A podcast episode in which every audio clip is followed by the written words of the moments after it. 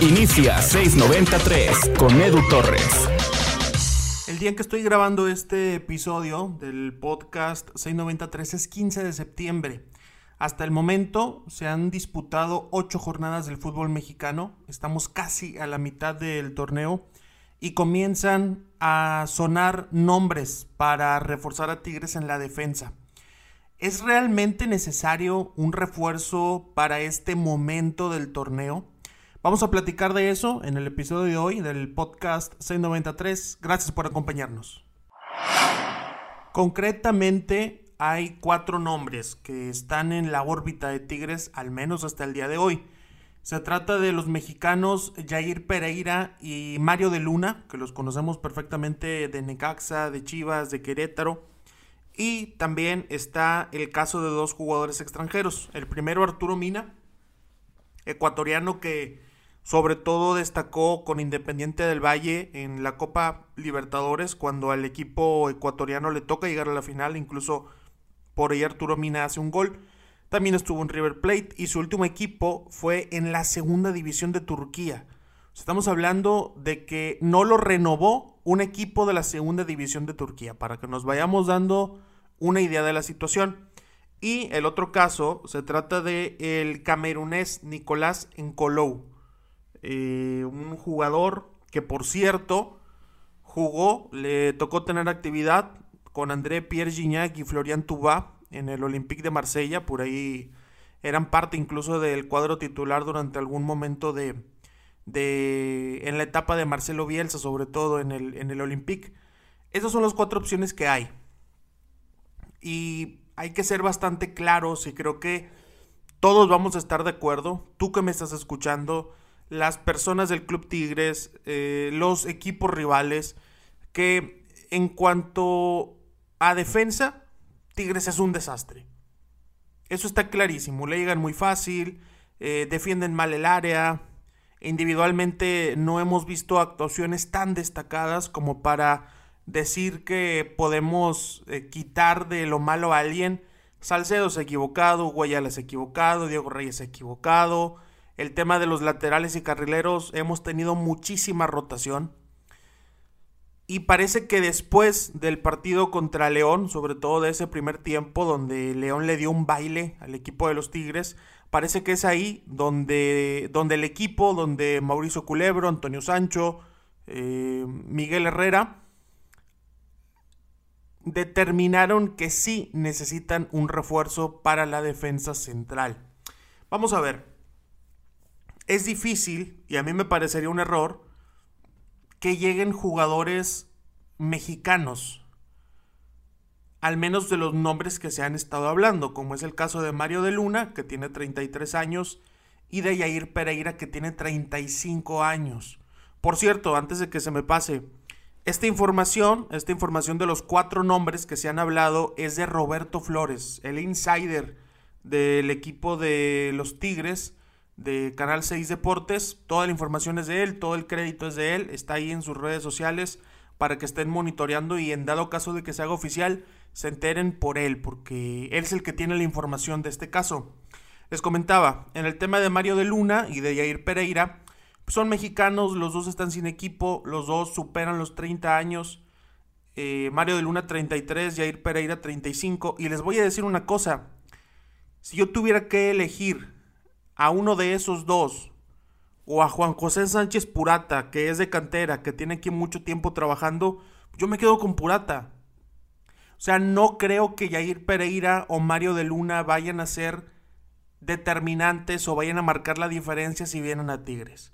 Me parecería que lo mejor serían buenos suplentes para cerrar partidos, minuto 85. Y para eso yo mejor me quedo con Purata mil veces. Sería totalmente innecesario ahorita hacer esa, esa, eh, darles ese contrato a Mario de Luna y a Yair Pereira o alguno de los dos y todavía terminar relegando más a Juan José Sánchez Purata, sobre todo cuando Miguel Herrera ha hablado tan, tan bien, tan de buena manera de, del canterano Tigre. Por esa parte de los mexicanos yo creo que no hay tanto debate, creo que no, que no debería ser por ahí porque además no me parecen jugadores tan, tan determinantes en, su, en su estilo de juego. El tema de, de Arturo Mina, este central ecuatoriano, bastante alto, por, por cierto, mide 1.90 de estatura, bastante, bastante, bastante alto. Lo apodan el gladiador, Sambo, Sambo Mambo, el rey Arturo y el depredador. Tiene, tiene nombres, o mejor dicho, tiene apodos intimidantes Arturo Mina. Imagínate que le digan a Henry Martin que se va a enfrentar a el depredador, a el gladiador. Pero parece que en el momento lo mejor que tiene Arturo Mina son los apodos. Porque no le ha ido tan bien, insisto, no le ha ido tan bien en, en, en el Jenny Malatiaspor, que fue el equipo donde estuvo en Turquía. Después de, de Independiente del Valle, donde sí le fue bastante bien en cuanto a actividad. En River Plate no le fue de la mejor manera. Incluso, bueno, se fue a Europa, pero insisto, Turquía, que no es de, de las principales ligas de, de, Europa. Ha sido seleccionado nacional, por supuesto. Le ha tocado estar ahí con, con la selección. Eh, con la selección ecuatoriana. Pero en general parece que no ha, que no ha rendido como se esperaba. Que no ha cumplido con esa eh, expectativa que se tenía de él. Y con el tema del central camerunés Nicolás Encolou 31 años, 1,84 de estatura, seleccionado camerunés en su momento, fue mundialista en 2010 y mundialista en 2014. Ha pasado por el Mónaco, por el Olympique de Marsella, eh, también por el Olympique de Lyon y por el Torino. No es un... A mí no me parece que sea mal jugador, incluso por aquí te van algunos datos de Nicolás Encolou. Es el jugador número 3 más valioso de los jugadores sin equipo. En este momento es el jugador número 10 camerunés más valioso. O sea, cuando digo valioso me refiero al tema eh, económico. Es el defensa central número 273 más caro del mundo. Y de todos los jugadores nacidos en 1990, es el futbolista número 56 que mejor tasado está. Él tiene un, un costo, según el sitio Transfermarkt, de 5 millones de euros. Hay que recordar que cualquiera de los, que, de los cuatro que mencionamos y que llegarían eh, a la institución eh, serían totalmente libres. Sería sin, sin, un contrato, no habría que pagarle nada a algún equipo, solamente el tema de, del contrato. Ahí están las cuatro opciones. Ahora, ¿realmente Tigre necesita fichar a un central?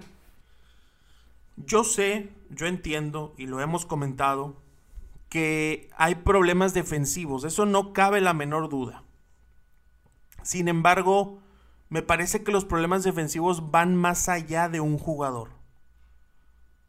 Los problemas defensivos de Tigres son de sistema. Es de cómo están usando la línea de 5, es de la transición defensiva, es de el trabajo de los contenciones, qué va a pasar cuando Tigres vuelva a línea de 4. Es un problema de sistema. A este equipo, si deciden contratar a un jugador de un nivel altísimo, de un central de una calidad impresionante, si tú me dices ahorita que Tigres se volvió loco y va a contratar a Upamecano, si me dices que vendieron unas sucursales de Cemex y les alcanza para contratar a, a Eder Militao, si me dices que les cayó un dinero eh, extraordinario y van a contratar a, a Van Dyke, no, pues sería muy, una muy buena contratación.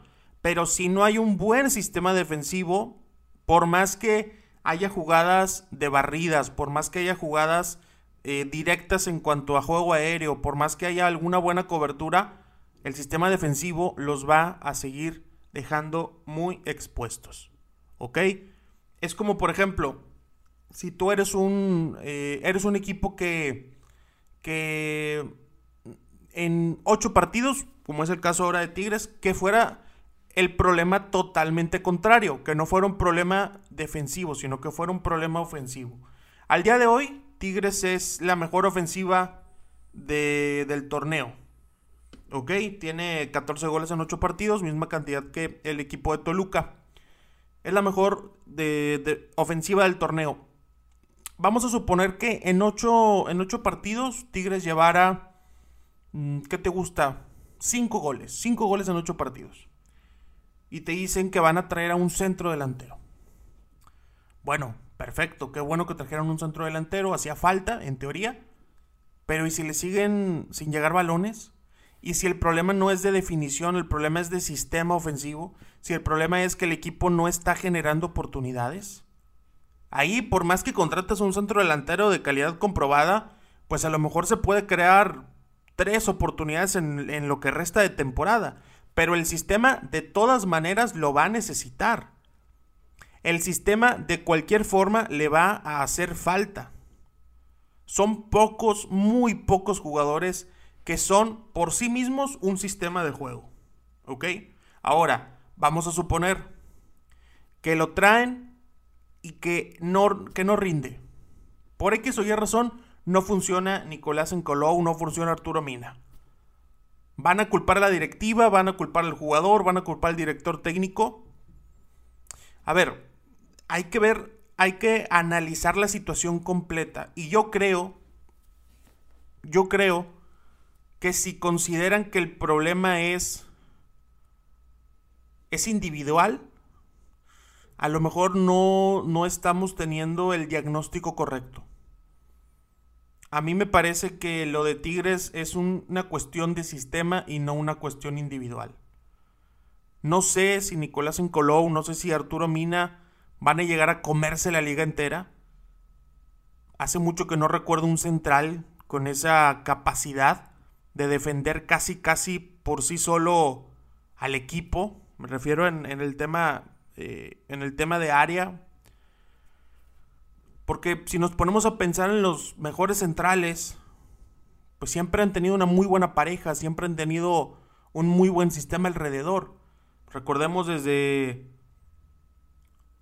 desde los Darío Verón, desde los Paulo da Silva, viniéndonos un poquito más para acá también en Tigres incluso Juninho no llegó a comerse el mundo por sí solo.